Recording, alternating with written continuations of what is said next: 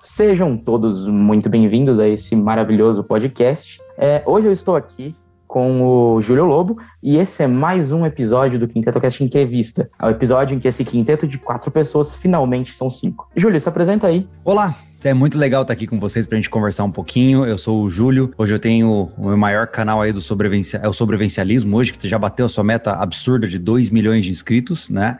E estamos seguindo em frente, né? Sempre tentando fazer o possível para trazer um conteúdo legal na área de preparação, defesa, sobrevivência, de tudo um pouco, né? É, e é exatamente sobre essa- isso que a gente vai conversar. Sobre o- a forma de pensar de um sobrevivencialista, né?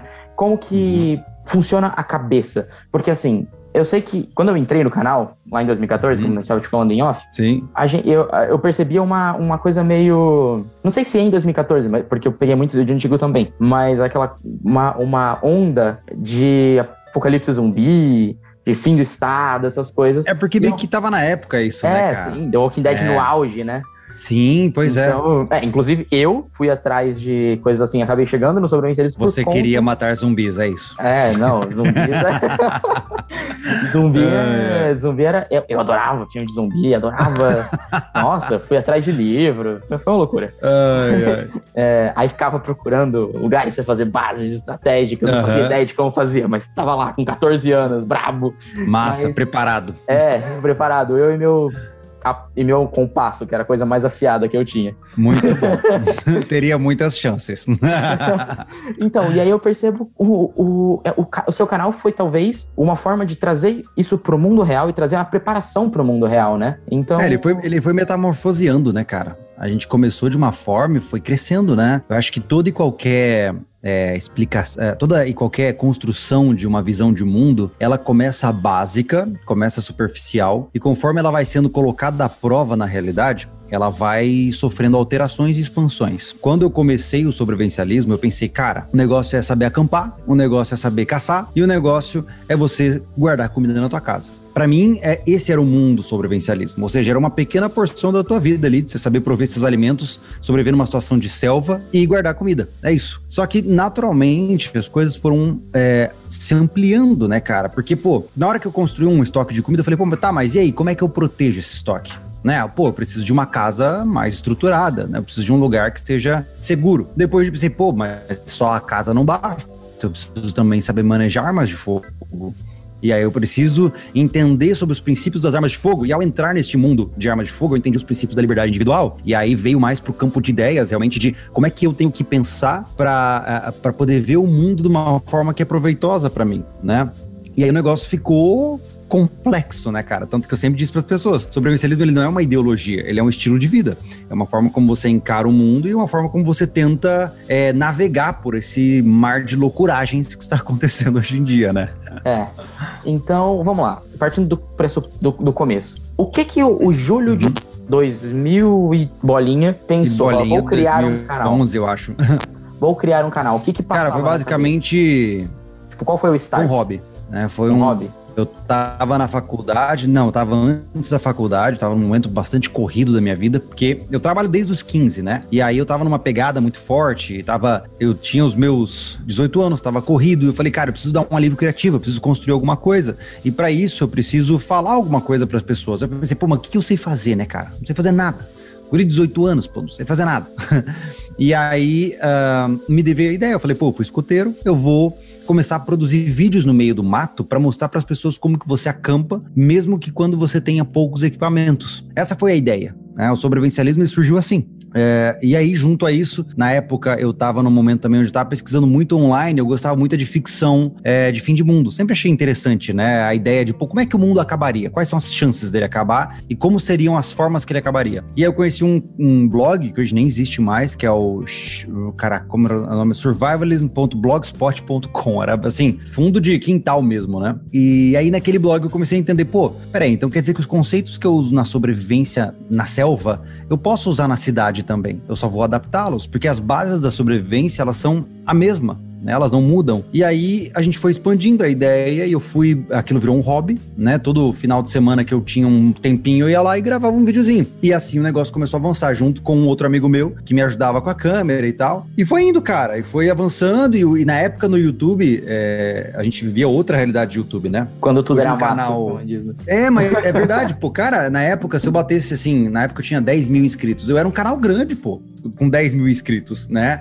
Pro meu nicho, que não existia praticamente 10 mil inscritos, era respeitável. Nessa época, eu tô te dizendo que caras que hoje são gigantescos, como, sei lá, vamos pensar aí. Ah, vamos pensar os caras gigantescos mesmo, né? Independente Ah, o de... O Flow. Não, é, é, mas o Flow ele veio da Twitch, mas vamos pensar assim, por exemplo, os caras tipo, tipo Felipe Neto, que é um cara que é conhecido pela sua expoência aí, né? Independente do conteúdo que ele faz ser É. bom ou não. Na época, ele tinha tipo 200 mil, entendeu? É. Era, era, É. era outra realidade. E, e eu falei, pô, que legal, cara. Eu tô fazendo um negócio descontraído e eu tô fazendo e tá dando certo. E óbvio que na época não dava dinheiro nenhum, né? Mas as coisas foram crescendo, o público foi aumentando, as exigências de público foram aumentando, né? Porque no YouTube você tem muito disso, né? Quando você posta um vídeo bom, o próximo não pode ser ruim. Ele tem que ser melhor do que o passado. E uma coisa vai virando a outra, vai virando uma avalanche, né? Eu, eu fui crescendo com o processo, eu me formei, né? Em 2012 eu me formei, um ano depois aí de ter criado o canal no YouTube. E aí depois disso eu é, comecei a trabalhar e tentando criar minha carreira como psicólogo, né? Só que aí nisso, cara, o YouTube começou a me chamar, porque ele começou a se tornar cada vez mais presente. Eu comecei a ganhar patrocinadores, né? Pessoas que queriam me dar coisas e queriam realmente comprar espaço no canal. E eu falei, cara, vou ter que dar um salto de fé, né? E aí eu abandonei a minha área, basicamente, né? Eu saí da clínica, saí, eu tinha uma vaga de coordenador de é, pedagógico numa empresa onde eu ensinava professores a falar em vídeo, né, professores do ensino presencial a falar em EAD e, e pulei, cara. E aí fui embora da minha cidade natal, tô a 1.300 quilômetros da minha família, né? E, e tamo aí, cara. E as coisas foram ganhando tração com isso, né? Porque tudo que a gente fala no YouTube é exponencial. Né? O que você fez ontem se acumula com o que você fez hoje e se acumula com o que você faz amanhã. Não é uma ação singular, né? Cada vídeo que você lança, ele vai. É tipo juros compostos, sabe? vai se agrupando, entendeu? E aí vira uma coisa de louco, cara. Tanto que hoje a gente tá num mundo meio. Eu nem, eu nem sei, eu não consigo computar. É, acho que a nossa mente ela não é programada para computar você ter duas milhões de pessoas que seguem você. Você, não, você é incapaz de você compreender isso, entendeu? É, eu imagino, assim, passando pelas fases do canal, né? Vamos, vamos voltar, voltar não, mas vamos, tipo, quando, quando foi, por exemplo, a- um grande marco, vamos lá, pra eu conseguir. Um grande marco. É, um grande marco do canal. Eu acho que o marco, um marco que é para todo canal é um grande marco, são 100 mil inscritos, né? Porque o YouTube mesmo, ele entende que você é um canal que, que tá sério, né? Ah, hoje, essa marca de 100 mil inscritos, ela já não tem mais o mesmo, né? O mesmo padrão, assim, de nossa, é um grande marco. Hoje, eu diria que para um canal ser considerado grande, ele tem que bater um milhão, né? Ah, na época, bater 100 mil já foi uma coisa incrível, né, cara? Pô, receber uma placa direto da Google, né? E na época, para um cara que, que, que tava querendo viver de conteúdo, pô, tava tirando 1.200 reais por mês do, de- da, da minha iniciativa na internet. Falei, "Cara, que massa, né, cara? Tô ganhando dinheiro fazendo vídeo, né? E, e foi um grande marco, assim. Na verdade, um, um marco antes dos 100 mil inscritos foi quando eu tirei a primeira grana que eu tirei do YouTube e comprei uma câmera para melhorar as produções. Acho que esse foi o, o grande marco, assim, que eu falei, cara, eu vou investir nesse negócio porque vai dar certo. Antes era só ficar no celular. E filosoficamente, Uhum. como que você define o pensamento so- sobrevivencialista em uma frase curta? Se tivesse que falar assim, um cara que nunca viu o seu canal, chegou pra você, ah, você é do sobrevivencialismo. O que, que é o sobrevivencialismo? Em questão de modo de vida, né? Porque você disse que não é uma ideologia. É, eu- a, a gente tem esses, a gente tem esse slogan já, né? Que é tornar você mais responsável pela sua própria vida. É isso. Ah, a ideia é a gente tentar, por meio do conteúdo e conhecimento que hoje a internet dá pra gente, é fazer com que a pessoa ela fique menos vulnerável às variações da vida, né? Ou seja, se você puder assumir responsabilidade sobre o que você come, sobre o que você usa para se defender, sobre a sua, seu- sua saúde como um todo, cara, é excelente. É, porque hoje nós temos uma vida muito confortável, mas ela também nos leva a um estado de vulnerabilidade muito grande, né? A maioria das pessoas, cara, tem, sei lá, se você tiver que caçar para sobreviver, você vai morrer de fome, cara. É, e não tô dizendo que é errado, é só um fato cultural. Nós nos distanciamos das bases da civilização. E eu acho que isso é eu entendo que é isso que permitiu os avanços tecnológicos atuais, né? Você não teria, é, sei lá, SpaceX fazendo a Starship se todo mundo tivesse que caçar e plantar para poder se alimentar, né? Nunca. Mas eu acho que talvez o momento atual, até dada a exponencialidade das crises que a gente tem vivenciado a nível global e também territorial, né, brasileiro, a gente tem que tomar cuidado e tem que assumir um pouco desse controle, né? Tem que ganhar seguranças financeiras é, e físicas e tudo mais, né, cara? Porque senão é, você fica mais próximo da estatística de vítima. e esse pensamento, eu, essa estatística de vítima, acho que também se re, é, reflete muito no pensamento de vítima. E aí, tal, até o, o, o fato de você ser um psicólogo, você pode me corrigir se eu estiver falando besteira. Fica Mas, para mim, eu vejo que hoje o, o ser humano, né, o homem, a mulher, são, no geral, muito mais fracos do que eram, sei lá, 100 anos atrás. Nem é. menos, 50 anos atrás. Eu acho é... que a gente tem que tomar cuidado só, eu acho assim, é porque depende do seu padrão de comparação. Por exemplo, você está comparando o quê, né? Porque, por exemplo, em termos de capacidade de navegar em meios altamente complexos, tecnológicos, nunca antes sonhados, com uma velocidade absurda e propor múltiplas propostas diariamente, somos muito mais fortes e mais inteligentes. E é como eu disse, é, infelizmente a gente não tem, não tem como fazer os dois ao mesmo tempo. Não tem como você, como eu pontuei, né, ser um engenheiro espacial uh, e ao mesmo tempo entender de plantar sua própria na sua casa. Você vai ter que se especializar e vai ter que escolher um caminho a seguir, né? Então, eu acho que sim, do ponto de vista de manutenção da vida básica, é, o indivíduo está mais fragilizado, porque ele simplesmente não foi exposto a isso. Tem pessoas que foram criadas na cidade e elas não, não vivenciaram isso. Né? Não é que elas sejam é, é, perdedoras por isso, não, mas elas só não foram preparadas para isso, né? E o que a gente faz hoje no YouTube é muito paradoxal, porque já para pensar que, que louco que é, eu vou pro YouTube falar de coisas quase primitivas no meio tecnológico mais avançado que a gente tem de comunicação. então é muito doido isso, né? Porque o meu, meu objetivo é esse, é chegar para um cara que é, nunca teve contato com nada, né? De que trata das, dos pilares da sobrevivência, falar assim, ó, cara, você pode fazer isso aqui, você também consegue fazer isso, né? Então, esse é o nosso objetivo, porque eu acho que as pessoas elas estão muito mais potentes em termos de capacidade de pensamento, inteligência, absorção de conhecimento, mas elas têm menos estímulos. Porque hoje é muito fácil você perder tua vida inteira rodando feed de Instagram, né, cara? É, mas o, o, que, eu, o que eu tava querendo dizer com relação a, a, pessoas mais frágeis é, por exemplo, uma coisa que eu Jordan Peterson, acredito que você, você conhece. Sim. Ele fala no capítulo Não deixe que seus filhos façam algo que, que faça você que parar de gostar, dele. gostar deles. Isso. Uhum. Aí ele fala do, do jovem russoniano, né? Do reizinho do universo.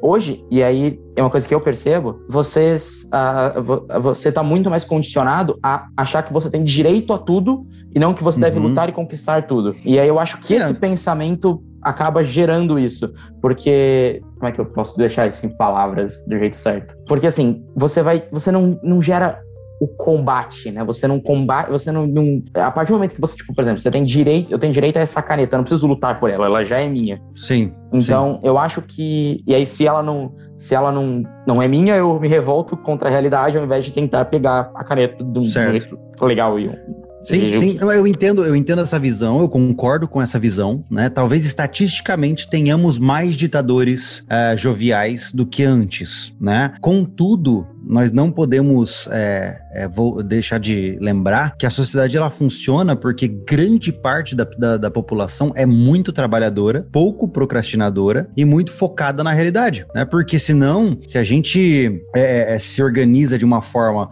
onde a gente só, se a gente assumir que grande parte dos jovens hoje são ditadores do universo, é, o mundo acaba, né? Porque a gente não vai ter o cara, não vai ter o gari, a gente não vai ter o mecânico, a gente não vai ninguém, ninguém, o, porque o, o indivíduo indivíduo que se constrói como um pequeno ditador, seja por culpa dos pais ou por temperamento já predisposto a isso, ele está condenado a uma vida de sofrimento e de é, incompetência geral, porque ele não, não, não dá espaço para ele é, batalhar e desenvolver habilidades próprias, né? Então, eu acho que sim, é uma percepção que nós temos uma maior quantidade de pessoas dessas por aí, mas eu ainda acredito que grande parte do mundo é feito de pessoas boas e que estão muito centradas em focar para uma construção de um legado positivo para a humanidade, né? Eu, eu, eu, curioso, né? Eu falo sobre fim de mundo, mas eu sou muito otimista sobre é, então... a humanidade. é, eu acho, inclusive, que você é mais otimista que eu. E eu já, já acho que a gente tá. Mas sabe por quê, Augusto? É porque eu vivencio todos os dias exemplos de pessoas que, cara, os caras ralam muito, cara. Muito, sabe? Você vê cara trabalhando que tem um. Cara, o cara trabalha que tem um e cachorro que trabalha menos que ele, entendeu? O cara, ele, ele trabalha 12, 16 horas por dia, ele rala pra caramba, ele tá pensando em novos projetos, ele não recebe o suficiente, mas ele dá um jeito. O nosso povo, em grande parte, é composto de gente assim, né? Sim, São sim. caras que se tivessem é, renda, eles seriam magnatas, né? Então, é, é muito, muito, é muito perigoso a gente centrar nossa visão no, no método de bolha, né? E ver É. ah, o jovem da classe média alta. Cara, se você olhar na- ao longo da história, a maioria dos jovens de alta cultura eram enjoados para caramba. Entendeu? Então, é verdade. Então, não mudou muito nesse sentido. Mas é, o meu objetivo é chegar para um cara desse e eu não vou confrontá-lo, mas é falar, cara, você pode até ser o dono do seu mundo, mas assim, que tal aprender também isso aqui? Porque, É, é uma, é uma, uma forma de educação, talvez. sim, educar não se não, não parte do confronto. Se eu confrontar você dizendo você tá errado, eu vou te explicar como fazer, você já não vai aprender nada. Você já vai ficar em um método de defesa. Então, pelo menos no nosso conteúdo, eu deixo claro para as pessoas que o meu objetivo não é, como a gente falou, né? Ah, tem pessoas fracas. Não sei se a palavra é fraca, são pessoas que são inaptas para aquelas habilidades. Porque eu não quero que a, a gente julgue uma pessoa- as pessoas entre fracas e fortes. O mundo ele não é preto e branco, né? Então a gente tem que tomar cuidado. E eu também não quero desmotivar o cara e falar assim: ô bicho, você é um fraco, vamos treinar comigo. Pô, eu vou parecer que maromba, né? Que toma whey. então não é esse o meu objetivo, né? Eu acho que a gente tem que educar pela persuasão. E não uma persuasão manipuladora, né? Negativa. Não, cara. É como eu falo. Quando eu faço um videozinho fazendo graça por explodindo um botijão de gás e dando risada, o que, que eu tô fazendo? Eu tô criando uma cultura armamentista nesse país. É, eu ia chegar nisso.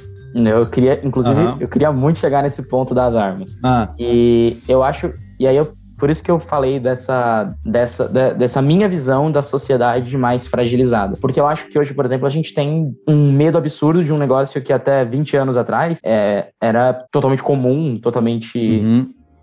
normal, as pessoas, tipo, não tinha cultura que nem na, na, na América, né, de você catar o seu filho, ensinar ele a atirar desde pequenininho, mas assim, era algo que tava no dia a dia das pessoas. É, os meus avós, né, meus, meus, meus avós, tanto por parte de mãe e por parte de pai, tiveram armas. Ah, então, era algo muito comum. Só que, de vai, 2003 até agora, é um negócio... Tudo bem, agora a gente tá mudando de novo. Eu percebo que existem mais pessoas falando, existem, talvez em, em grande parte pelo Benê, né? O Benê fazendo um trabalho incrível, eu acho. Que é- mas assim, as pessoas tendo medo de um objeto, né? E Uhum. então, assim, concordo. Talvez a forma de falar fraco seja uma coisa errada, mas no mínimo existe alguma coisa que a gente tem que prestar atenção e entender, e tentar entender o, o- as causas para essa mudança tão rápida, né? 20 anos, historicamente falando, é muito pouco. Você, Sim, pessoas que viveram naquela época, que, sim. que, que conheciam pessoas que andavam armadas, hoje não conseguem conceber que alguém queira usar isso, entendeu? Mas é, Augusto, isso é, isso se chama propaganda? Por que, que você acha que os guardas de Auschwitz não deixavam os judeus fugirem? Porque isso é propaganda, isso é marketing, né? Quando você constrói uma cultura, ah, veja, antes da internet, a cultura brasileira ela era ditada por Globo, SBT e acabou. O que essas, essas empresas mostravam é, em suas mídias, elas criavam uma cultura. Né? Não sei quantos anos você tem, mas 21. é, teve uma época que teve aquela novela O Clone, né? E aí, que acontecia nas, nas Índias. Mano, no dia seguinte tinha um monte de mulher usando roupa, moda indiana no Brasil. Por quê? Porque era influência, era, era, era a referência que havia, entendeu? Então, durante esse terreno fértil de marketing que essas eh, grandes emissoras tiveram espaço livre, eles culturalizaram com base na agenda que eles achavam ser conveniente, né? Então, é, é uma estupidez, é- estupidez não, é uma, é uma, é, é muita inocência a gente achar que a gente gosta das coisas porque a gente gosta das coisas. Não, alguém te disse que você vai gostar disso aqui e vai gostar disso aqui. Hoje não é diferente, né? O Big Data tá aí. Os algoritmos do YouTube, eles moldam o seu pensamento, porque eles vão te sugerindo vídeos que eles julgam que você vai ficar mais tempo assistindo para ter mais advertising, e aí você vai aprendendo mais sobre um tema que muitas vezes você nem sabia no começo. E de repente, pam, você virou terraplanista. Sim, é, Mas você é. entendeu? É mais ou menos isso, porque não é que você acredita nisso, é porque você foi construindo uma cadeia de sucessão de aprendizagens que foi direcionado para você assim. É, seja com má num- intenção ou não intenção. caminho de se isso, logo isso, né? Então, e foi chegando Exato. até chegar num bagulho absurdo. Exato. Na internet hoje é assim, mas antes não, antes era descarado, né? Antes não havia algoritmo, antes era, gente, esta é a verdade, aceitem. E todo mundo ia lentamente engolindo. E isso é destilado de uma forma muito maldosa também, né? Eu não assisto, mas o Anderson estava me falando sobre a novela lá, que o cara, nessa novela atual agora, dessa semana aí, se o cara achou a arma escondida, uma arma fria do sei lá quem, e ele pega a arma e a atriz falou assim: Nossa, vamos entregar esta arma, né? Armas são perigosas. É verdade, aí aparece eles indo entregar a arma. Então, assim, é, dentro desse enredo é uma bobeira, mas você tá aí, criando educando. imaginário, Você é. entendeu? Você tá educando, né? Então, E algo funciona. que era. assim- Cara, Assim. você pode fazer isso com qualquer pessoa, com qualquer Não, coisa. e assim, eu posso, eu posso falar porque eu tô na faculdade, né, de jornalismo, e Uhum. o, o nível, o, o nível de, de medo é absurdo. Eu falei, eu, eu sugeri lá uma matéria quando teve o, o Felipe Wu, que foi, Uhum. que se classificou para as Olimpíadas, né, eu falei, ah, fazer uma matéria sobre é, tiro esportivo, não sei o quê. Eu até vou, eu até quero falar com a galera do, do lado R para conversar sobre tiro esportivo Legal, pô. e tal. Depois eu Então- passo o contato dele. Ah, eu já conversei com o... com Ah, o bom, bom, bom. Eu já, agora ele volta só mar, é, ver com, como é que vai ser o negócio. Mas eu- Uhum. o objetivo é conversar com eles e falar sobre tiro esportivo. Mas a reação do meu professor quando eu sugeri isso foi: ah, se não for pra. pra se você não tiver falando, fazendo propaganda pra atirar em alguém, tá de boa. Eu pensei, caraca, eu tô falando de tiro esportivo, sabe? É, De- é. Mano, eu, eu atiro com arma de pressão desde que eu tenho 14 anos. sabe? Não, e, e é, e é engraçado isso, porque, cara, você tá vivo porque tem pessoas atirando em pessoas agora. Entendeu? Nesse momento em que nós falamos, tem gente trocando tiro, né? A diferença é que a gente tem que entender por que isso acontece. Então, por exemplo, se você vai fazer uma matéria sobre tiro defensivo, você não tá incentivando o homicídio, você tá incentivando, né, uma, um treinamento adequado para que você possa proteger a vida de pessoas que podem ser vitimadas, né? E quando a gente vitimou o agressor, aí o negócio desandou, né? Porque É. hoje, se você tem o azar de é, é, neutralizar um agressor na sua casa e a mídia sabe, o que eles vão falar? Que o cara foi um brutamonte, deu vários disparos e matou um menino que não tinha oportunidade de crescer na vida.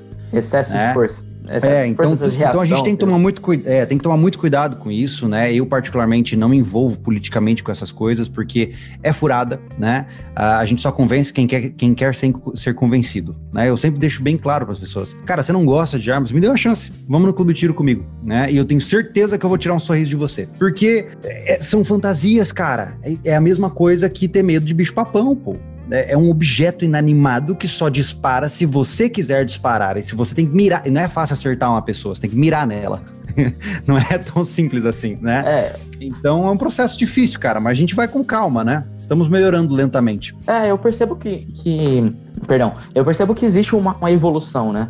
Por exemplo, já, já hoje, no meu ciclo de amigos, tudo bem, é um negócio muito pequeno, é uma coisa muito fechada, mas de pessoas que você conversasse com elas dois, três anos atrás, lá, ah, vamos dar um tiro, mesmo que seja com uma arminha de chumbim, que é o que eu tenho, até porque Uhum. 21 anos não pode ter arma de fogo, né? Sim. Mas vamos, vamos atirar, sei lá, no interior. Vamos na minha chácara, a gente tem um espaço lá, a gente atira. 20, é, dois anos atrás, de jeito nenhum. Coisa de, de nazista, de, de terrorista, vai, vai entrar pro Estado Islâmico, sabe? Hoje, não, bora, vamos lá, você quer fazer. Ou então no máximo, beleza, não quero, não é pra mim, mas você quer ir, vamos, tipo, vamos lá, eu É, é, no churrasco junto. É um processo. É um processo. né? A gente tem que tomar. É uma, é- todo o processo de culturalização ele passa por é, pessoas extremizadas, vai ter gente fazendo bobeira por aí, vai, já tem, né? Tem cara que acha é, que só porque ele tá com um, um distintivo é ótimo, só porque ele tá com registro de atirador esportivo, ele é uma Porque existe, autoridade. né? Eu vi- você viu o Tem, vídeo do tem. cara, do cara andando Você com- viu esse Nossa. cara aí, né? É, esse mesmo. É, que ele, ele é maior que polícia. é muito bom esse vídeo. É. um absurdo, mas é muito engraçado. É, cara. mas assim, ele é o, o, o cara que queima o esquema, entendeu?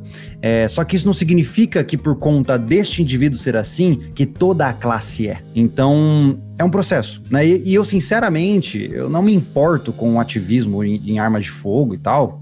Vai trabalhar, boa sorte, eu quero todo mundo armado, é massa pra caramba. Mas o que eu quero é só ter as minhas. Só isso. Eu não tô preocupado se o vizinho tem ou não tem. Eu só quero ter as minhas. É isso. Por isso que no sobrevivencialismo, eu não tô interessado, por exemplo, eu acho muito legal, por exemplo, o movimento pro armas lá do Marcos Polon, né? Tem muitos caras fortes agora, de forma ativa, realmente culturalizando as pessoas. Isso é massa. Mas no que tange ao sobrevivencialismo, eu tenho que mostrar para as pessoas que o sobrevivencialista idealmente deve estar armado, né? Mas eu não vou ficar advogando pelas armas, porque o foco é advogar pelo sobrevivencialismo. E o- as armas é, um, é uma pequena esfera de parte. tudo, né? É, tem muito mais além disso, né? É, e talvez a gente pode dizer que o sobrevivencialismo seja uma ideia, base, assim, uma, uma forma de vida baseada na liberdade, uma forma de Sim, eu claro. e eu mesmo, eu e a minha família, e a gente vai. Eu gosto muito do conceito que você fala do sobrevivencialismo, que é a tribalização. Você fala muito nos podcasts, né? Sim. Uma coisa, eu acho esse conceito, assim, muito bom, genial. Uhum. Porque é isso mesmo, né? No fim das contas, beleza, a gente tá num país de 200 milhões de pessoas, com múltiplas microculturas, não sei se esse é o termo certo, múltiplas culturas estaduais, regionais, dentro desse império gigantesco que é o Brasil. Sim, sim. Querendo ou não, a gente tá fechado em nossas pequenas tribos, né? E a gente não se. É. Assim, por mais que seja bonitinho falar, putz, eu me importo muito com todo mundo no Brasil. Você se importa de verdade de ter laços afetivos com um grupo muito re- restrito, né? Sim. Eu não quero dizer que você é uma pessoa ruim ou boa por causa disso. É um fato. É. você- é como eu disse anteriormente, imagina, se eu não consigo computar o que são 2 milhões de pessoas, como é que eu vou computar o que são 200 milhões de pessoas? Não existe. né? Ah, eu gosto do Brasil. Não, não é que você gosta do Brasil. Você gosta de onde você mora, você gosta da sua família, gosta dos seus amigos. Então, nossa mente, ela é tribal. Você entendeu? É porque o cara fala assim, ah, mas o mundo evoluiu. Não, meu amigo. Seu cérebro não teve tempo. nos- ele, ele precisa de milhões e milhões de anos para mudar a maneira de funcionar. Então, do ponto de vista mecânico, nós temos a mesma cabeça do cara que tava lá em volta da fogueira caçando mamute, entendeu? É, e, e, assim, culturalmente também, né? A, a única diferença é que agora a gente consegue, tipo assim, beleza, a gente sabe, sempre soube no Brasil que o Ceará existia, por exemplo, eu sou de São Paulo. Sempre se Uhum. soube que o Ceará existia. Mesmo você nunca tá indo pra lá, você sabia que acontecia lá por conta do jornal. Hoje você ainda tem um contato um pouco maior, porque, tipo assim, Uhum, você pode conversar com pessoas, por exemplo, você tá no Sim. Santa Catarina, né? A gente tá conversando agora. Sim. Mas o, o seu núcleo é muito, muito pequeno, né? Muito fechado aqui em São Paulo, Sim. ou aí em Santa Catarina, ou lá no Ceará, ou Amazonas. Então, e você tem traços culturais, e às vezes até de fala, de fala que se o. Que às vezes o, o cara do mesmo país você não vai entender. Então. então É complicado. E essa coisa do. Por, por isso que eu defendo o tribalismo. Né? Porque coisa. nós já Desculpa, somos tribais. É, e não- se você concorda comigo ou não, se você faz parte de um grupo de WhatsApp, você tem um pensamento tribal, entendeu? Porque o que, que acontece? Tem vários amigos. O que, que você faz? Se reúne num grupo. Ah, então você tá numa tribo, né? Time Dentro de das roupagens tecnológicas atuais, mas está. Time de futebol, associação do bairro, clube de jipeiro. A gente se agrega em pequenos grupos porque é instintual fazer isso. Então, por que não é, construir clãs familiares, né, que se agregam com o mesmo propósito e lutam por um mundo melhor no, no- no micro, né? Tá todo mundo falando, ai, do macro, como que a gente faz para salvar, mas ninguém se preocupa com o bairro dele, né? É, isso é Então- um negócio que a, eu acho que é a Madre Teresa de Calcutá, eu acho, não sei se eu tô falando Hum. besteira, mas ela tem uma frase que eu acho genial. Você quer salvar o mundo? Beleza, vai pra casa, ama sua família. É, com certeza. Genial, Com é, certeza. é- esse é o negócio, é o que o é o de novo a gente volta pro Jordan Peterson, que, que para mim, eu li esse, o livro dele no ano passado, no ano passado, não, 2019, quando eu tava entrando na faculdade, foi um dos livros que mudou a minha cabeça, minha forma de pensar, assim. Sim. Esse e o Portões de Fogo do 300. Não sei se você já ouviu falar Ah, sim, livro. sim, sim, sim, sim. Sensacional. E aí ele fala, né? Arrume seu quarto antes de querer arrumar o mundo. Então é isso. Se preocupe em, em- casar, ter filhos, se você quiser. E aí você cria, tipo, pessoinhas que vão ter muitas pessoinhas. Se todo mundo fizer isso, no futuro vão ter muitas pessoinhas que, que vão ter um pensamento mais legal, que é o que você acha que é. Então é. é É isso, cara. Quer, quer, quer mudar o mundo, trate bem as pessoas à sua volta e crie um bom filho ou uma boa filha, né? Cê- Eu acho engraçado, eu vejo essas pessoas engajadas em temas assim, nossa, e lutando por coisas que. Puta, aí você vai ver a vida do cara, o cara não conquistou nada pra ele, sabe? É, é- é a grande briga que eu tenho. Pô, o cara tá lá lutando por uma mega causa, mas ele é incapaz de gerenciar as pequenas causas. Então, pra mim, não bate, tá? Pra, pra, na minha visão, não bate. Eu acho que a gente tem que cobrir as bases primeiro, para depois pensar em avançar. É. E por isso que eu digo, hoje o mundo está falho como definição nesse sentido, porque as pessoas elas estão sozinhas, sem uma tribo, e estão querendo resolver problemas no mundo inteiro, né? Cara, se, se o cara acha que ele tem soluções para um mundo melhor, ele é o que eu quero mais longe do poder É. possível. É, o- né? é a teoria do gnosticismo, né? Se você acha que a sua ideia é o paraíso na Terra, é porque você Sim. não pode aplicar essa ideia. Você Exatamente, dar um parabéns. problema você é. É tão bom quanto Hitler, entendeu? É, exato. Stalin, Hitler, Então- galera, assim. É, então a gente tem que tomar muito cuidado com essas visões, e é por isso que não é à toa que dentro do sobrevivencialismo, até pela minha formação, eu foco muito no controle emocional, pô. A maioria das pessoas hoje é completamente descontrolada emocionalmente, cara, as pessoas não,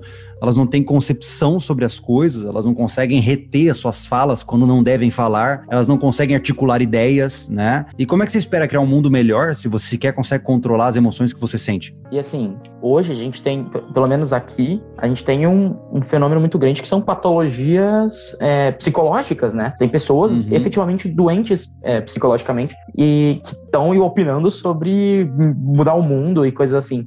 Aliás, uma coisa que eu queria saber: você tem alguma teoria se ou se começou apenas a se registrar mais ou se tá dando bom essas coisas como psicólogo? Porque assim, Uhum. eu pessoalmente, por conta da- da- dos meus estudos e até da forma como eu penso, eu acredito que isso veio muito com o pós-guerra, né, da Primeira Guerra, e aí foi evoluindo de uma forma cada vez mais materialista e com essa ideia de gnosticismo, né? Então as pessoas que passaram a botar as fés de que logo logo teriam mundos muito melhores, só que essas todas essas tentativas de mundo melhor foram falhando terrivelmente. Então, tipo, ah, ah, Eu acho que, assim, tudo é válido, né? É uma pena que tenhamos que perder vidas no processo, algumas vezes milhões de vidas, né? é, Mas o segredo é sempre. é, eu, eu gosto muito da frase: a gente tem que cometer novos erros. Então, como eu disse, pô, cara, a gente testou o comunismo. Testamos. Deixou lá um saldo de 70 milhões de mortes. Ou seja, vamos testar outra coisa, né? Vamos mudar. Entendeu? talvez ideias novas. né? É, sabe? Ah, o meu carro pegou fogo a última vez que eu fiz isso. Agora eu arrumei e vou fazer de novo. Não, não. Se esse sistema não funciona, vamos testar outro. É o problema é que as pessoas se apegam emocionalmente a uma ideia e elas criam fantasias que não estão próximas da realidade. Então, a gente até aqui tava falando disso, cara. A democracia falhou. Rothbard tá aí, tá aí para falar isso. A democracia falhou. Então, inclusive eu tenho esse livro aqui. Sim, Deus, a democracia que falhou. País. É. É, aqui, Então, mas ela, ela falhou. O princípio básico da democracia está equivocado. A maioria é burra e a maioria sempre vai tomar decisões que levam o colapso social. É, e você não Então- precisa ir longe. O Platão falava disso lá atrás. O Platão ele falou: é, essa ideia aí é meio merda, né? Assim, queria falar. Queria Mas é falar, bem não, isso. Aí, Então a aí gente tem que tomar cuidado. Os caras falam, não, eu acho que Platão estava errado. Ele, ele baseou Sim. todo o Ocidente, mas acho que. Só que aquela coisa também, né? É, a monarquia também não funciona. E a- É. nada funciona. A gente não sabe ainda muito É, bem o que funciona. assim, né? O mundo é ineficiente. O Sim. mundo- o, o, o, ser humano é imperfeito. E aí você pode. Ah, porque a gente. Porque o, ide- o ideal é sempre melhor que o material. Ou se você for para uma pra um viés religioso, pô, é porque o mundo jaz no maligno, né? Então. Não, é porque Não, não há dúvida, minha- minha- que o. meu viés é o- mais simples, cara. É porque para que nós possamos crescer como sociedade, temos que renegar a nossa essência. O qual é a essência do ser humano? Ele é um homicida. O ser humano ele é especializado em matar. Nós só estamos vivos como espécie porque nós somos capazes de matar com eficiência. É isso, de depredar, de, de, de extrair, de, de construir impérios à base de sofrimento alheio. É isso que a gente sabe fazer com cara com eficiência máxima. Entendeu? Nós somos extremamente eficientes em causar dor, né? Então, o que, que a gente tem que fazer? A gente tem que renegar tudo isso ou a gente tem que converter isso de uma forma positiva para construir algo de valor. Isso é difícil. Isso é muito complicado. De novo, Só que sempre que volta é... pro Peterson, né? Que o homem bom é, É. que é violento, mas que sabe Mas controlar. é, é um violent gentleman, é isso. Então, eu, eu, como eu sempre digo, eu não tenho medo do cara que ele, que ele é altamente treinado, eu tenho medo do cara que nunca brigou na vida e um dia explode e sai matando todo mundo. né? Então, é esse o ponto principal. Então, a, a- a concepção é que eu vejo que existem pessoas que criam fantasias com base na, na natureza humana. Cara, o ser humano, ele é o que é. Ele não é diferente da natureza, né? Quando você vê cenas lá de um leão comendo um filhote de javali gritando em dor, ah, não é que o leão é cruel, ele é o que é. E somos o que somos. Agora, no momento que você diz que o ser humano é inerentemente bom e que quem corrompe ele é o capitalismo, você está equivocado. Você está negando a essência instintual da vida humana. E para mim, quando você cria uma base de mundo sem uma compreensão clara do que é o ser humano e como ele funciona, você vai cair num castelo de cartas, né? Assim como eu falo sobre o, o comunismo, o anarcocapitalismo, todas essas projeções de sociedade, apesar de parecerem lindas no papel, elas desprezam critérios importantes do funcionamento humano, que é, cara, o ser humano, ele é competitivo, ele é agressivo, ele é muitas vezes também ressentido, então essa é a essência principal de nós. Aqueles que não são agressivos, que são pessoas que conseguem converter a agressividade em algo positivo, esses são ver- verdadeiramente é, ímpares na sociedade. Porque a maioria das pessoas não. A maioria das pessoas é, se tirar meu queijo, eu te mato. É isso. A gente tem que entender que a natureza humana é essa. E por que que, mesmo tendo um olhar positivo sobre a humanidade, veja assim, a história humana mostra que estamos melhorando. Do ponto de vista estatístico, temos mais chances de lutar contra doentes, né, doenças, temos mais capacidade é, de evoluir tecnologicamente. Pela primeira vez, estamos próximos aí de sermos uma espécie interplanetária. Então, a gente vai subindo os degraus, né? Com base em cima de um monte de cadáveres, mas a gente vai subindo. É, então, o nosso objetivo é tentar fazer com que esse número de cadáveres a cada transição diminua. E eu vejo o sobrevivencialismo como um resgate a isso, porque a transição vai acontecer. O, o, o, modo atual do mundo ele é insustentável. Não importa o que digam, nós consumimos mais recursos do que nós temos. Nós somos mais agressivos do que devemos. Né? Nós temos conflitos globais que estão perdurando por séculos que vão é, em algum momento eclodir. Então a questão é, é questão de tempo. A, a, agora a sacada é você estar pronto para essa zona de transição onde grande parte morre. Né? É, um grande, uma grande, falando de mudanças, né? Dentro do seu canal agora, saindo do mundo macro, Uhum. vamos voltar para o mundo pequeno. Eu acho que uma grande uma grande mudança que eu percebi, pelo menos no seu, no seu canal, foi a. Lógico, teve o refúgio, que foi uma coisa, um marco, né? Mas Sim. eu pessoalmente não acompanhei tanto. Eu fiquei fora por conta de como funciona o, o algoritmo. Quando eu voltei Sim. pro canal, vocês estavam começando o pé na serra. Caraca, foi um Ali salto. foi. Ali me pegou. Inclusive, eu cheguei e falei, eu quero fazer exatamente isso. É, Aham. Sabe? Porque eu acho que talvez a gente esteja. Isso hoje, de você ser é, autossuficiente, seja mais próximo da essência humana, na parte boa dela, na parte bela dela, e talvez do que esse mar de loucura, insanidade e o que violência que é a cidade, né? Augusto, o, o- eu acho que o Jordan Peterson falava isso, ou foi David, David Goggins, não lembro. É, cara, a sua base competitiva é muito alta. Porque quando você morava numa cidadezinha pequena, sem internet, é, para você ser, sei lá, o melhor da sua cidade em alguma coisa era rápido. Hoje você nunca vai ser o melhor. Nunca. Porque hoje, se eu sou um psicólogo, eu posso me comparar com um cara que tá lá em Harvard nesse momento, fazendo sabe-se lá o que Deus. E eu, eu sou um, um nada perto dele, em termos de competência profissional. Então, é muito fácil você desenvolver um sentimento de desvalia na sociedade atual, né? E é como eu disse, a gente tem que parar de olhar para o macro e olhar para o micro, né? Porque no micro a coisa fica sustentável. Porque se o meu objetivo é me construir como um homem capaz de sustentar e proteger a minha família e viver a vida como eu quero, ah, fica mais fácil. Você entendeu? Agora do que ficar uma luta constante para correr para atingir as necessidades da sociedade. É, Só que é claro que isso vem com um ponto negativo, né? Que é, hoje eu não consigo mais morar numa cidade. Eu sou incapaz de fazer isso. Se eu fizer isso, eu vou adoecer, eu, eu sei disso. Por quê? Porque eu sei o quão bom é você estar sob controle da sua própria vida, da forma como você quer e sem nenhum vizinho para te encher o saco, entendeu? Então, é verdade, cara, a liberdade é viciante. E muita gente acha que liberdade é egoísmo. Ah, o cara quer só fazer as coisas. Não! Se você tiver uma construção geográfica boa, imaginemos que você compra um sítio de, sei lá, 5 hectares, bota tua casinha ali, numa zona ruralizada. Mano, você vive a sua vida como você quer. Você se veste como você quer, você come o que você quer, entendeu? E ninguém vai te encher o saco. Então, pra mim é isso. Sobrevivencialismo é construir uma vida de segurança, né? Com versatilidade em diversas habilidades e ao mesmo tempo de uma maneira que você viva como você quer viver, sem, sem seguir regras do que deve ser feito ou que não deve ser feito. Esse é o pulo do gato. É uma tentativa de viver de forma mais plena.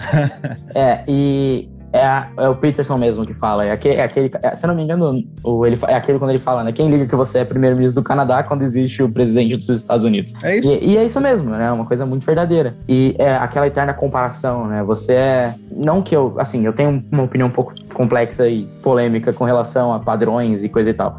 Mas assim, você nunca vai ser o mais bonito, você nunca vai ser a. a a pessoa mais alta, a pessoa mais baixa, sabe? Você, você sempre vai ser algo. Algo vai estar lá pra te depreciar de alguma forma, né? Isso talvez num- numa cidade menor ou numa, numa coisa mais isolada, mas talvez assim, até, a- até a própria noção de propriedade seja diferente nesse tipo de, nesse tipo de, de vida, né? Autossuficiente. Poxa, beleza. é, a forma como você come um, um pedaço de frango comprado no mercado e a que você criou, sabe, aquilo, tudo aquilo é fruto do seu trabalho. Eu acredito que seja. eu e aí é totalmente eu acredito, porque, né? Não tenho como saber. Mas a- eu imagino que seja um negócio muito mais gratificante, sabe? Você vê Cara, aquilo ali é literalmente fruto do seu trabalho. Com certeza, porque qual, qual é a forma? Por que, que você vê hoje essa loucura de homens querendo provar que são dominadores de um jeito ou de outro, né? Ah, agora tem essa vibe de alfa e beta, que é uma baboseira É, gigante, né? nossa, Mas isso aí é só quase que um desespero de um- uma prova de virilidade. O cara não tem como provar que ele é homem na sociedade atual. Não tem. Aí ele cria loucuragem. Agora, se ele tivesse num lugar tranquilo, é, no sítio dele, onde ele criou aquela galinha, ele matou aquela, aquela galinha, ele matou o porco que ele criou todo dia, arrancou ali, chegou na mesa, botou um pratão de comida e falou: Eu que fiz. Não precisa ficar pagando flexão ao vivo. É. Você entendeu? E, e talvez. E aí, tipo assim, quando, isso é um dos motivos que eu falei que a sociedade tá mais frágil. Então, Uhum. lá no começo. Por exemplo, se, se você quiser hoje, sei lá, você, você cria peixe no seu, no- na sua casa, né? Uhum. Eu, não- eu acredito que se você matar o peixe ao vivo, ou no mínimo num vídeo, tá lá Você é desmonetizado. Não, não posso. As pessoas não podem strike, mais cara. ver isso. É, eu lembro, eu lembro É. de você falar isso num podcast seu também. Você não pode mais ver vídeo de. Acho que foi até com, o, com a galera do Inforarmas. Você não pode Ah, mais sim, vídeo reacts, existe- né? É. Não existe mais documentário de um leão atacando um outro Sim. animal. Que é uma coisa que eu cresci vendo. Né? Eu tinha Discovery Channel, Animal Planet. Animal Planet era maluco. Desenho de dinossauro, o bicho arrancando. Ah, poxa, joguei a caneta. arrancando a cabeça do outro, sabe? Era um negócio. Eu lembro de um, eu lembro de um especificamente que chama Luta Jurássica. Que era, era divertido. Ah, abraço eu lembro disso aí, cara, voando, era que, que- sim, que competia de espécies É. diferentes. Era um barato, né? Mas é como eu tô dizendo, é porque hoje existe uma blindagem a tudo que pode soar violento, né? É que a gente, a, a premissa de blindar uma criança e um jovem adulto da violência é estúpida. Nós precisamos submetê-lo à violência, não submetê-lo batendo nele, mas é expô-lo Quebrar o maluco no soco, né? não, mas assim, ele tem que ser exposto à violência porque o mundo é assim. Porque quando ele cria um coelhinho, se ele deixar o coelhinho andar na grama, o coelhinho vai ser comido vivo por o que aparecer ali na frente. E não é porque o mundo é mau, é porque as coisas são assim, né? Então, é, quando a gente cria realmente uma percepção de que o mundo ele é pacífico, a gente está se enganando, né? A gente está construindo uma premissa perigosa, porque você pode ser chocado, né? Um dia você tá lá achando que a vida é bela e todo mundo te ama, e daqui a pouco você passa por uma situação complicada, onde você vira vítima de uma violência, porque simplesmente você não foi exposto à ideia de que violências acontecem. Então, treinar é importante. Pô, o cara treinar tiro, treinar algum tipo de luta, treinar. Ele precisa ter consciência de que violência, a violência pode chegar até ele. E não só isso, que para ele consumir a carninha que ele tanto gosta e posta no Instagram mostrando que ele é macho porque come hambúrguer gorduroso, veio de uma vaca que gritou de dor antes de morrer. Você entendeu? Isso é importante que a pessoa entenda, porque tudo tem seu custo. É, é, uma vez eu fiz um vídeo é, falando sobre isso, um monte de gente me, me- me detonou, e eu, eu deixei claro, falei assim, cara, ao menos tenha respeito e, e tenha consciência do que você tá colocando na, na tua boca. Porque o frango que você comprou no mercado, ele não veio do zero, ele veio de uma galinha que com certeza entrou em pânico ao ver que ia ser degolada, entendeu? Então, essa concepção é importante. E eu te garanto, cara, que se a gente tivesse um contato mais próximo desse mundo, você teria mais vegetarianos. Porque tem gente que não quer lidar com a crueldade, tem pe- você vê que as pessoas defensoras dos animais, mas tá lá comendo carne de bicho. Eu acho incongruente. Ao menos tenha consciência de que você tá matando o bicho ali também. Então, o mundo tá tão descolado das- dos fatos reais que isso dá espaço para a criação de pensamentos dissonantes. E aí você vê essas pessoas defendendo coisas aleatórias, sem base nenhuma na realidade, porque elas não foram inseridas na realidade como ela é. E aí vira essa loucuragem. Tem um filme, eu acho que é Madagascar, mas pode ter sido a cópia fajuta deles também, eu não lembro. Tem um. Eles estão na, na natureza, né? No mundo selvagem. Aí tá passando. Eles estão vendo assim, tipo, onde eles andam? Tem tipo, um bicho se matando, eles se devorando. Aí eles veem um patinho que dá pra ser comido por uma águia, sei lá, ela tá vindo assim. Aí eles catam a- o patinho, tiram assim da águia, colocam num laguinho, uma pocinha d'água. Da poça d'água surge um jacaré e pega o pato, sabe? É, é- é meio que isso, né? O, o mundo está lá pra te matar. As- as- os- a, a realidade não é legal, né? O- Não, é, como- de novo, Jordan Peterson. A vida é sofrimento, a vida é sobre assumir responsabilidades e lidar com ela. Então, eu acho que eu acho que esse é um ponto interessante, né? Hoje é, a gente tá, e aí, e aí acho que com- combina com tudo que a gente está dizendo até aqui, né? A sociedade, ela, ela- a sociedade não. A gente precisa parar e pensar, tá? Isso aqui é o mundo real? Isso aqui que eu estou vendo é o mundo real? Uhum. Ou isso aqui é uma é uma É um construto hipotético. é, é. É uma coisa que existe, é uma construção social. Essa, essa, É. essa palavra tá tão. Essa palavra Sim. composta tá tão. Não, e, e ainda Né? assim, Augusto, eu acho assim. Cara, se você é feliz fazendo isso, faça. Mas cuidado, porque talvez você pode estar construindo uma cova muito rasa. Então, algumas vezes a gente entra, falando de forma bem de gíria mesmo, algumas vezes a gente tem umas piras, assim, muito erradas. Né? E a pessoa entra num. num você provavelmente deve conhecer pessoas assim, pô, amigos que eram legais, de repente começam a aparecer com umas ideias meia doidas, de repente se descolam do grupo deles e viram defensores de coisas que não tem nada a ver. Então, assim, tem que tomar cuidado né? Porque quando você luta muito por algo na fantasia, um dia a realidade te alcança e isso é perigoso, porque o impacto pode ser forte. Assim como eu tenho certeza que muitos comunistas, por exemplo, é, veementes ali, fiéis, se arrependeram ao estarem em trincheiras e lameadas. Assim como também é, ingleses, americanos que foram para o combate ficaram repensando suas decisões quando se depararam com a realidade. Uma coisa é a teoria, né? E a outra coisa, por exemplo, e vamos trazer para um é, essa mesma competição, né? Só que para os padrões modernos e atuais. Essa polarização idiota que tá acontecendo. Uhum. As pessoas não conseguem mais. Eu, eu, eu, já vi, aconteceu comigo, de uma pessoa que eu conhecia, que era minha amiga, simplesmente parar de falar com, com a pessoa, com uma pessoa que você conhece há não sei quantos anos, uhum. pais param de falar com os filhos, sabe, familiares. Mas isso só mostra de... uma coisa. Isso só mostra uma coisa: ignorância. É. Ignorância e, mais uma vez, propaganda. Essa divisão, ela não é casual entendeu? Isso é feito, cara. Eu, eu, me recuso a acreditar que essa divisão tão dicotômica seja casual. Não é. Ela está sendo incentivada né?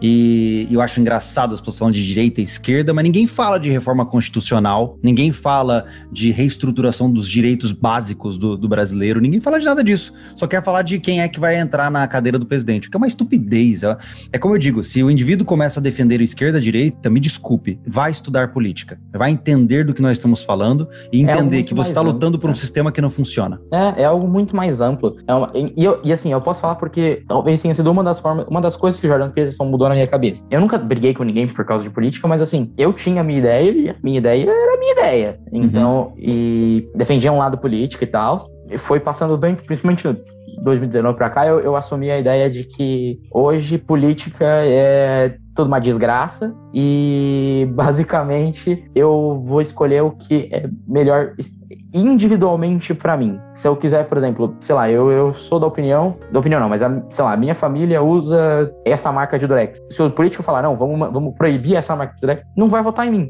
Eu não vou ter meu voto. Acabou, sabe? É uhum. esse tipo de. É, eu vou um pouco além, né? Eu até vou fazer um vídeo sobre isso mais à frente. Vai ser um hate do inferno sobre esse assunto, porque eu não voto e eu não justifico. Eu pago multa. Por quê? Porque eu não acredito no sistema eleitoral. É, não porque eu acho que é uma fraude. Ai, eu, não, não é isso. Eu não acredito acredito nas eleições porque elas não mudam o que eu preciso que mude. Então, eu não voto e eu não peço desculpas por não votar. Eu pago a terrível multa de dois reais. Entendeu? esse grande, esse grande. É, porque, porque é, eu acho, eu acho patético você primeiramente votar achando que vai mudar alguma coisa, porque não muda. Acho patético você pedir desculpas porque vota e ou, ou achar que está mudando algo votando nulo. Não, um sistema para de funcionar quando ele não tem mais frequentadores. Se você for pro restaurante só pra zoar pedir gelo, você ainda tá dando dinheiro para eles. A hora que você não for no restaurante, ele vai falir e vai fechar. É isso. É um então, boicote, eu, né? É um boicote. É quando você é isso e, e é importante deixar claro, o voto nulo não é um boicote ele é uma participação. É a participação de abstenção. Mas é, você é ainda tá jogando. Você não gosta. Exato, você fala assim, não, não gosto de nenhum desses dois, desses dois panguão que estão aí. Mas o sistema Sim. funciona. Quando Sim, você não vota, exato. você fala, não, esse, esse, sistema inteiro é uma merda. Exatamente. Eu tenho, eu tenho um amigo que pensa exatamente assim. É que eu tenho medo de que é, é um, se as pessoas boas, né, ficarem fora desse jogo, eu tenho medo não, mas, que só os ruins. Mas eis a grande sacada, não é o fora. Já parou pensar nisso? Eu não tô fora do sistema eleitoral porque eu tô fazendo isso. Muito pelo contrário, eu tô assumindo uma posição extremamente difícil de ser assumida e que, na minha concepção, é a única que realmente mudaria. Porque enquanto você participa de um sistema que está construído para dar errado, você continua garantindo a existência da falha. Na hora que você fala, eu vou votar nesse aqui porque ele é o menos pior, você ainda está elegendo o incapaz. Você é, ainda está elegendo é a manutenção de um sistema Exato. Podre, né? É aquela história, pô, você tem um carro que só te dá problema. Você continua levando ele no mecânico. Não interessa o quanto ele vai. Ele, você sabe que ele vai é. o resto da vida te dar problema, você tá levando no mecânico. Agora, na hora que você para para de andar com ele joga fora, acabou, é isso. Então, nesse caso, eu concordo com você, quando os bons se calam, mal triunfa. Contudo, essa minha ação não é uma forma de me calar, é uma forma de protesto. E é o protesto mais legítimo que se pode ter, porque eu não só não escolho nenhum dos dois, como não faço parte desse esquema corrupto. Porque a eleição, como um todo, só tá fomentando aquilo que a gente já viu que não funciona. Se funcionasse, já tava funcionando, mas não funciona. É, né? faz Até uns num- cento e poucos anos que é isso aí que a gente tá fazendo, né? Então, Não funciona, não funciona aqui, não funciona em nenhum país, cara. Em todo país a gente tem problemas com esse sistema. A gente tá lutando para manter um motor que ele é ineficiente, que dá problema, que dá gasto e manutenção. É isso. É. Então, é- é, a gente tem que pensar como a gente se posiciona. E eu pensei, cara, eu penso muito sobre isso, porque eu não me incomodo com, com o que os outros pensam sobre mim. Mas eu quero ter certeza que cada uma das minhas ações é congruente com as minhas crenças. E muitas vezes a gente faz coisas sem pensar profundamente e depois alguém fala assim, mas Julio, pera lá, você não tinha falado isso? Por que, que você fez isso? Aí você fica, É. "Puta, é verdade. Então a gente tem que tomar cuidado com esse posicionamento também, Pra não se ver como hipócrita. É muito fácil cair na hipocrisia hoje em dia. Então eu É penso tá muito em cada né? ponto. Você É, Instagram, cada Instagram ponto, tá cara. que você falou, é complicado. É, então a gente tem que tomar muito cuidado, né? E, e- e- e tem que pensar muito. E para isso que, por isso que eu sempre falo, estudem, leiam livros, se informem, porque é só com informação que a gente aprende. Senão você continua sendo ignorante discutindo política e futebol no boteco. Né? É, isso é complicado. Esse negócio de história, essas coisas, é um negócio que as pessoas simplesmente não conseguem fazer. É um- não, não faz. É, É, eles, É o- complicado, É, a- é, a- mas eu vou te dizer que a nova geração tá mais propensa a isso. é, eu percebo que vem uma mudança. Pra, Porque assim de como um lado, assim, há tanto que, mesmo que você entre no mundo de estudo pra falar, "Ah, eu quero pelo menos saber defender o que eu acredito, tem problema. Você vai chegar lá, você vai começar Sim. a se confrontar com, com o contraditório e isso com certeza vai te tornar uma pessoa melhor no mínimo. Né? Mesmo que não Sim. te faça um ser mais inteligente, no mínimo uma pessoa melhor você vai ser. sim. Você vai ter contato né, com o oposto. Uhum, exatamente. Eu acho que o caminho é realmente a gente pensar em trazer conhecimento. Até ET Bilu falou isso, pô. É, exato. Busquem conhecimento. porque, é, e eu vejo que hoje você tem canais aí de história, canais de engenharia, canais de tudo quanto é coisa, cara, canais de ciência, trazendo um entretenimento, explicando coisas altamente complexas de uma forma muito legal. Isso tá aprendendo as pessoas. Né? Então, eu acho que hoje você tem jovens de 14, 15 anos que falam sobre coisas. Cara, eu tava. Foi ontem conversando com um amigo aqui. Pô, eu tava conversando com ele sobre a eficiência entre o Metalox e o Ketalox como combustível de foguete. Caraca, O Guri tem 16 anos, cara. é Entendeu? Olha a diferença. Então isso é muito legal. E a gente só tá nesse patamar hoje porque aqueles que se interessam, eles vão brilhar. Hoje, no mar de mediocridade que foi instalado, quando você só bota a cabecinha pra fora da água, você já tá muito diferenciado. Eu, né? fui- eu, on, a último cara que eu entrevistei antes de chamar você foi o Paulo Resulti, não sei se você conhece, é um escritor é, sobre história do Brasil e tal, e a gente, tá, e a gente chamou ele pra falar aqui. Então, assim, conhecimento disponível existe, e, e percebo que um, existe uma, uma busca um pouco maior. Quando, nessa entrevista com ele, eu até falei, ah, por exemplo, é, falando de história. Hoje, eu acredito que é um problema do Brasil que a gente não vende a nossa história. A gente não conta, ah, não, não conta a nossa história. As, pessoas, as crianças não sabem sobre que o Brasil lutou na Segunda Guerra, que o Sim. Brasil tinha um imperador, né? Isso Tanto que eu fiquei isso é muito absurdo. feliz, cara. Eu fiquei muito feliz quando eu vi aquele. Ai, cara, como que era o nome agora? É aquela série na Netflix com folclore brasileiro. Você O deve ter Cidade visto, imagino. É, eu fiz um, pro, eu Cidade um Invisível. programa sobre ela. Eu achei demais, cara, porque eu falei que bom ver uma produção brasileira de bom nível É. trazendo folclore brasileiro, porque o E que a bem- gente e bem mais teve feito, nessa, é, o que mais teve nessa geração atual é americano wannabe, cara. Tem gente, cara, eu conheço muitos caras que eles eles são brasileiros que supostamente são americanos. É. Os caras andam com bandeira americana, tatuam símbolos da cultura americana. Cara, você não é de lá? É, não, assim, beleza, Então- eu concordo, a cultura é da hora, brother, mas não é à toa, sabe? É, eu entendo que você goste, legal, faça homenagens, mas uma coisa é você admirar, outra coisa é você querer ser. Você não é. Sim. né? E essa, é a, a exposição dessa cultura, da- esse espaço para se culturalizar de outro país no seu país existe porque o nosso país não tem uma cultura definida. Então. E talvez até seja uma, uma consequência da forma como a gente se organizou politicamente, né? A gente, Com certeza. por exemplo, a gente tinha um império que tava vindo, aí república, aí tudo que foi feito daqui pra cá, acabou. É. Aí É, vindo... foi, foi uma obliteração histórica. É, né? só se olhar, né? A nossa bandeira. O verde, que teoricamente hoje é do mato, e o amarelo que é do ouro, não é, sabe? Tipo, você viu da história. Não, o verde, é porque a Casa Bragança de Portugal tinha um dragão que era um símbolo. O símbolo deles Sim. era um dragão verde. O- É, o- houve uma. Nós, nós passamos por um duplo pensar, né? Que nem É. 1984 de George Orwell. Nós vivemos isso, né? A, a história brasileira foi reescrita várias vezes e a gente não sabe mais o que é certo e o que é errado. A gente não tem mais Olha heróis. É, Não o existe- último herói que a gente teve foi o Marcos Pontes. Não existe, não É. existe mais, tipo, um personagem histórico que, que as pessoas do Brasil inteiro. Por exemplo, não, eu duvido que você ache um, um americano que vai olhar e falar, não, George Washington. Não, George Washington. Sim. Agora, te garanto, você vai, você vai tá na rua, fala, e o que você acha de Dom Pedro I? Não, ele tava lá só pra pegar a mulher. Não, cara. é- Tem gente que vai perguntar quem é esse cara, entendeu? então, reescrever a história é a forma mais fácil de você é, retirar a origem de um povo e aí então poder controlá-lo com mais facilidade, né? É, eu conheci pessoas que diziam que o Brasil vive hoje um estado de neocomunismo, né? E eu acho uma teoria muito curiosa, né? Porque basicamente eles entenderam que se você empobrece muito a população, todo mundo morre e o sistema colapsa. Agora, o neocomunismo é você vai dando migalhas e apetrechos e gimmicks, né? Vai dando gadgets e, e pequenas tendências de luta por hierarquia baixa que você mantém esse povo ali e você continua sugando dinheiro deles, o dinheiro deles. Então, nós somos uma excelente vaca leiteira no momento atual, porque nós temos uma grande massa que sustenta uma pequena elite. E isso é, é um sintoma bem É. conhecido em outros países que a gente já viu por aí. Esse, e, e, assim, essa, essa, você falou de tirar a história do povo e quebrar sua- seus laços culturais, forma de controlar ele. Isso combina de novo com o pensamento tribal. O, o. Roger Scruton, não sei se você conhece, ele tem um conceito, é um filósofo britânico, morreu no começo do ano Tá. passado. Ele tem um conceito que chama oikofilia, que é o amor pelo lar. Só que esse lar, ele vai se expandindo.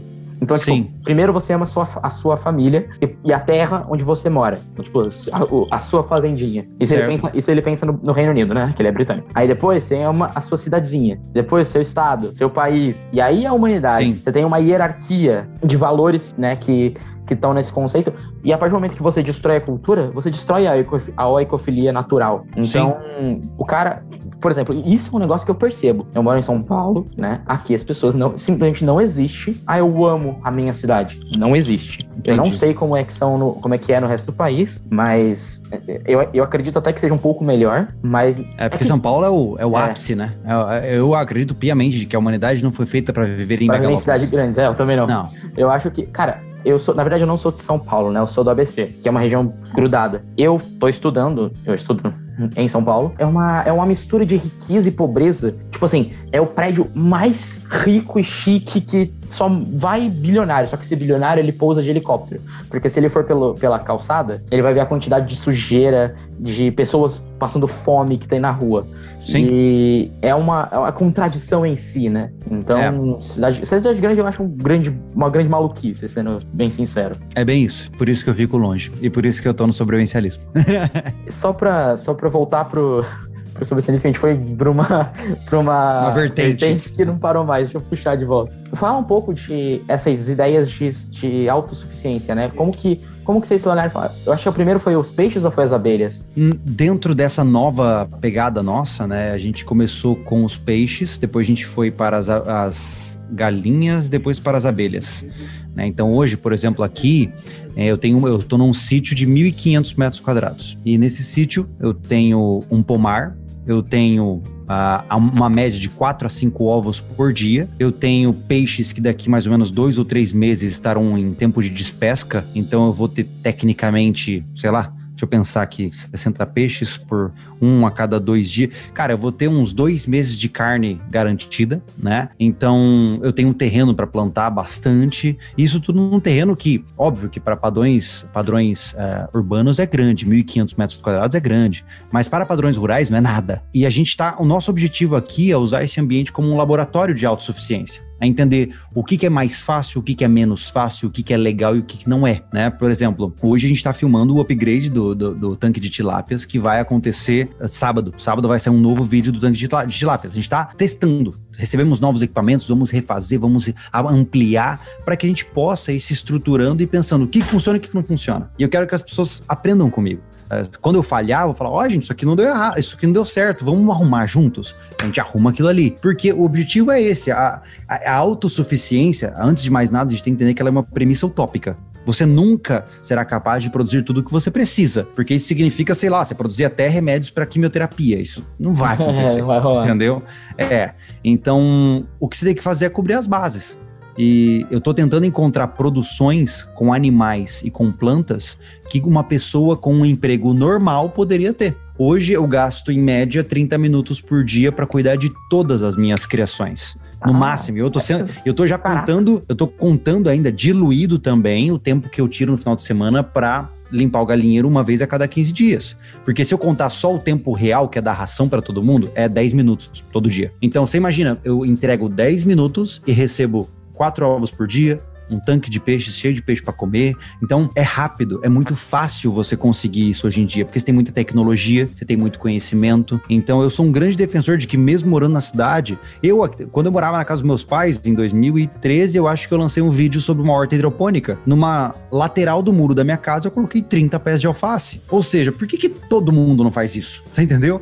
Por que, que impede as pessoas de produzirem seu próprio alimento? Cara, é tão fácil se a gente utilizar desses meios mais avançados. É claro que falta interesse, óbvio, né? A gente também não pode esperar que todo mundo tenha tino para ser fazendeiro, mas eu acho que talvez como um laboratório pessoal, para as pessoas pensarem, tenta criar uma hortinha de tempero e você vai ver que não é nem um pouco fácil plantar. E aí você valoriza mais a comida que tá no teu prato.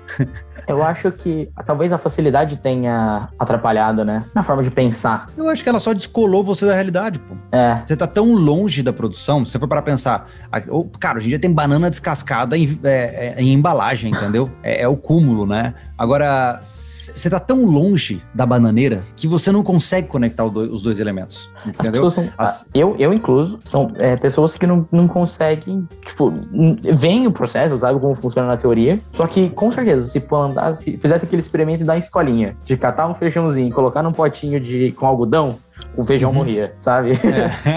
então, É, então, por isso que eu falo, o coração que nós temos hoje da nossa civilização são os produtores. Se eles falharem, a gente pode entrar em um grande problema. Então, eu acho que a gente tem que des- ah, diminuir a sobrecarga que eles têm hoje e começar pequenas iniciativas pessoais, pequenas, né? Por exemplo, nosso tanque de tilápia ali, ele ocupa, sei lá, deixa eu pensar, 4 metros por 2. 4 por 2 você faz... Já pensou que em 4 metros por 2 você pode ter, em média, aí quase 200 quilos de carne sendo produzidas? é, e outra Entendeu? coisa, até, até ambiental, né? As abelhas, por exemplo. Abelha é um negócio que Sim. tá sumindo no mundo. Você criar abelha, cara, você tá repovoando o mundo, né? E é uma espécie que, então por eu acho definição, né, É uma espécie que, por definição, é selvagem, né? Tipo assim, beleza, você tá colo- colocando eles na caixinha, só que a abelha vai rodar, ela vai rodar até 5 km, né? É, eu acho que são coisas muito legais. Eu acho que elas não custam muito, né? E não é à toa que eu senti que o canal, as pessoas gostaram muito disso. O vídeo do Tanque das Tilápias, ele viralizou assim de uma forma ridícula, né? Já vai bater quase 4 milhões de views. E isso é bom, porque mostra que há interesse. É. Se, se saiu tão bem assim, é porque as pessoas querem saber disso. Então há interesse, só falta o estímulo. Então, é como eu falo para as pessoas, fez o seu tanque, cara, posta na internet, né? Mostra o que você fez, para seus amigos gostarem da ideia e fazerem também, entendeu? e o tipo, negócio é- vira moda, pô. Isso aí é, é tipo, eu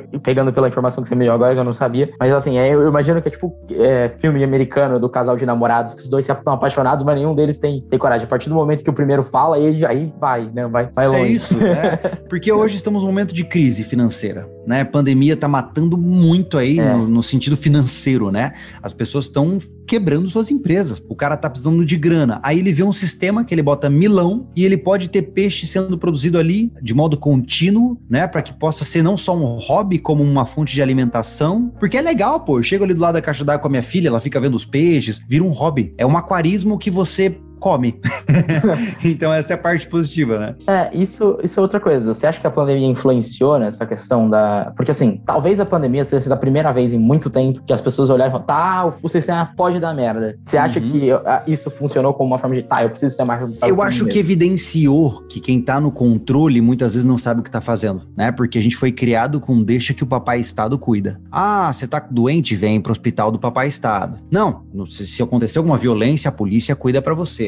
Então, a gente comprou essa verdade. E aí, quando a pandemia veio, a gente percebeu que é uma mentira. Que você vê aqui em Santa Catarina, tinha cara oferecendo é, é, governador, se eu não me engano, não, é prefeito, estimulando tratamentos, por exemplo, de ozônio via É, retal. eu vi sabe? isso. Mano, o cara não é médico, cara, sabe? Você vê é, é, governantes atuando como virologistas PhD em algo, e, e- e aí isso mostrou para as pessoas que quem tá no controle não sabe, não sabe o que fazer. Faz a mais remota ideia do que tá acontecendo. Não sabe. E aí as pessoas falam assim: caraca, quer dizer então que se o Estado não pode me dar essas garantias, eu preciso correr atrás delas. E aí você vê esse movimento de pessoas. Hoje o êxodo urbano tá gigante. Gigante. Cara, a gente teve na década de 70 o êxodo rural, agora tá invertendo. As Eu pessoas fui- estão fui voltando pro campo. eu fui ontem numa cidade, eu tava verificando uma situação lá, e eu conversei com um rapaz e ele falou, cara, que no- nos últimos dois anos eles venderam mais de 300 terrenos de sítios para pessoas que trabalham na internet e estão fugindo da cidade. Olha que loucura. E é uma cidade de 3 mil habitantes. Imagina Nossa. que são 300 pessoas para 3 mil habitantes. Isso considerando que são lotes e não famílias. Então, uma cidade de 3 mil habitantes vai pular para 5 mil habitantes nos próximos um ano. É. Por quê? Porque as pessoas querem fugir. Elas não aguentam mais estar em um ambiente urbano. Ainda mais a pandemia, ela só acelerou isso. Porque. É porque, é, desculpa, Ah. vou te cortar, mas é, não, eu, acho digo, que- é só porque onde eu vivo não tem pandemia. Você entendeu? É, eu ia falar isso. Porque Isso. assim, a pandemia não chega. Por exemplo, eu tenho um primo que ele mora numa cidade de no. Tudo bem, lá até teve, tem casos. Mas assim, lá é diferente de São Paulo. Ele mora no Mato Grosso, sabe? No, no, Sim. no triângulozinho da, da. Que é o meu primo que eu falei que é muito teu fã. Inclusive, abraço, Aham. Vitor. Um abraço, Vitor. Valeu. É, ele mora no triângulozinho do Mato Grosso com o Amazonas e o Pará. Lá pra ele, cara, primeiro, ele tem, ele tem infância, né? Ele teve infância, porque, Uhum. pô, andar de bicicleta pela cidade, tudo isso, coisa que. Tudo bem, eu, eu até tive, mas eu tive fe- fechado dentro de um condomínio. Sim. Lá, por exemplo, a pandemia chegou, você tá preso dentro da sua casa. Sei lá, de 50, 60, se você se tiver sorte, 100, 100, cento e poucos metros quadrados. Sim. Então, cara, imagina, imagina isso. Você tá preso num- quadrado de. é, Não, é, é um absurdo, é um absurdo. É Sabe? uma coisa de louco.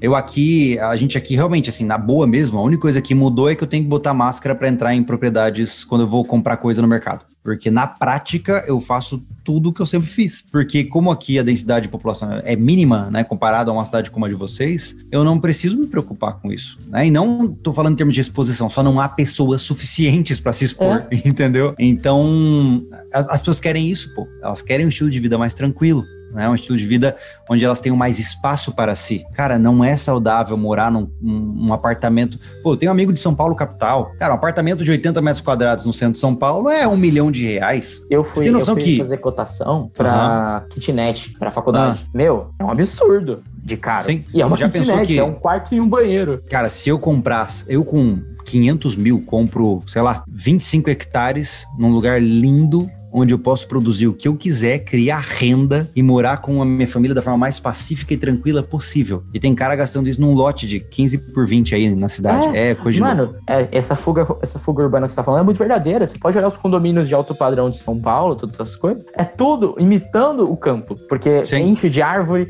bota grama pra tudo quanto é lado. Mas É. beleza, é isso. Dentro daquele murinho muito pequeno. É verdade, é verdade. Então. Mas é, é- isso é uma, é uma percepção que as pessoas estão tendo. Ah, Eu acho, acredito que as pessoas estão acordando para observar que os seus estilos de vida hoje não as suprem. E o sobrevivencialismo tá aí para tentar ajudá-las a fazer essa transição. Pessoa, se você fala pra mim, ah, então só, só tem que morar no campo. Não, mas cara, na prática, eu sei o que é a diferença de morar na cidade e no campo. É no campo que se tem uma vida plena. E hoje, com Starlink chegando, com fibra ótica, com todas, ar-condicionado, com todas as conveniências, você consegue ter uma estrutura urbana no meio do nada, se você quiser. É. No Cê- meio do nada. Porque quando, quando a primeira vez que eu falei que eu queria sair daqui, né? Que eu, eu falava, você vai então e vai voltar pra Idade da Pedra. Eu falei, Não, mano, uma coisa não tem nada a, dizer- nada a ver com a outra, cara. Eu só Não, quero, eu só quero, só quero, não quero viver nessa loucura, não quero pegar, não quero uma hora de trânsito pra sair do meu trabalho da minha casa, que é dois quilômetros, três quilômetros, sabe? Exatamente. A vida é curta demais pra isso, cara. A vida é, É. curta demais pra perder uma hora no trânsito todo dia. Isso sendo pouco, né? Porque tem gente que passa quatro horas por dia no trânsito. Pois é. Pra mim é uma, é uma insanidade isso. Então a gente tenta resgatar isso. É o que eu, é o que eu, é a minha missão, sabe? Eu tento ajudar as pessoas a olhar desse- por esse prisma e vamos em frente, né, cara? Eu tenho aí, mas sei lá, enquanto eu- houver YouTube e enquanto houver liberdade pra produzir o conteúdo que eu produzo, eu vou estar firme nesse negócio. É, o sobrevivencialismo é uma escola, né? Você já, É. a- mudando um pouco de assunto, acho que talvez até, talvez até possa ser o último. Você já ouviu, você já estudou alguma coisa sobre estoicismo? Sim, eu sou estoico, só que sem a nomenclatura. É, Total. eu ia falar isso. O sobrevivencialismo é o estoicismo, Sim, porque eu comecei a ler Porque- agora o Meditações, né, do, do Marco Uhum. Aurélio. E eu Sim. falo, mano, é isso, mano, é esse o bagulho. É, É, é porque é realmente eu tenho que focar no que eu posso mudar, cara. Entendeu? Se a Rússia e a, sei lá, se a China vai tacar míssil nos Estados Unidos, o que, que eu posso fazer? Eu, Julinho. Pra que se importar com isso, Entendeu? então? Exato, então eu não me importo. Eu estou ciente, porém não me importo. É claro que a gente tem que lembrar que você não pode estar ignorante. Né? Você tem que saber tudo o que está acontecendo. Mas você seletivamente escolhe o que, que vai ter seu investimento emocional. Então, esse é o principal. Eu acho que as pessoas elas têm que aprender a, se, a investir de forma mais adequada às suas emoções. É, o sofrimento é uma escolha, né? Você, É. tipo, não importa o problema, importa como você vai reagir a ele. Então, Exatamente. É, é uma coisa muito interessante. E eu percebia isso no canal de vocês, porque os dois também falam de assumir a responsabilidade, né? O Peterson, de certa forma, tem essa, Sim. essa ideia também. O, o, o sobrevivencialismo, e aí você me corrija se estiver errado, é talvez o resgate, resgate ou a introdução da filosofia estoica no Brasil. Consegue é, dar dessa forma? Diria que sim, diria que sim. Eu não sou um especialista em estoicismo para te dizer se se cumpre todos os critérios, né? Mas ah, tem uma grande influência. Tem uma grande influência, porque é, esse estado de, de esse estado mental ele é importantíssimo para a gente poder garantir o equilíbrio das nossas vidas, né? De, como eu disse, não adianta você se preparar para um possível colapso da humanidade e estar obeso e brigando com todo mundo e quase divorciado. Não, pô, você tem que construir uma saúde mental muito boa, tem que ter um corpo em dia para você poder curtir a tua vida do jeito que você merece curtir. Então, é isso, cara. Realmente, é, quando eu comecei a entender o estoicismo, eu falei, cara, legal. É, é basicamente a mesma coisa, com alguns adicionais aí. É, eu não sei se aconteceu com você, mas assim, eu vi com uma galera que é que hoje é estoica, que é a galera que, que é inclusive o que o próprio Marco Aurélio fala, né? Caraca, eu não, eu não estudei estoicismo e aí eu mudei a minha forma de pensar. Eu era estoico e falei, caraca, isso é estoicismo. Eu não sei se aconteceu com, com, com você isso, Sim, mas sim, é uma coisa é, que o Marco você- Aurélio fala no livro dele, né? Sim, assim como o sobrevivencialismo. Tem muita gente que chega pra gente e fala assim, cara, eu já sou sobrevivencialista e não sabia. Eu só não, não tinha o nome, eu só não tinha o rótulo. Não, Eu foi sempre você, que- gost- foi você que, você que, tipo, porque assim, sobrevivencialismo não é só o nome do seu canal, né? É o nome de uma. não, de é o uma nome da prática. É, é. foi você que criou esse nome? Cara, na verdade, é, sempre, dificilmente a gente vai saber. Mas assim, no que tange a minha, meu conhecimento pessoal, quando eu decidi fazer o sobrevivencialismo como canal, eu procurei no Google o que havia na área. E não tinha nada. Só tinha o survivalismo, né? Então eu falei, cara, tinha um cara que tinha traduzido para su supervivencialismo. Nada a ver. Eu falei, não, não é isso. Não, não tem nada a ver, né? Eu pensei, pô, survivalismo é o estudo da sobrevivência. No Brasil, nós damos ismo para aquilo que é a conduta de estudo. Logo, Uhum. sobrevivência, lismo, Ismo. né? Justo. E aí eu fiz esse processo de construção dessa, esse neovocabulário aí. É, e é uma palavra E- que se popularizou, né? Em todos os canais que, que falam, às vezes nem de, de sobrevivencialismo, mas de aventura, bushcraft, essa palavra é a Ela tá versão brasileira Herbert Richards do, do É. survivalismo. né? Exatamente.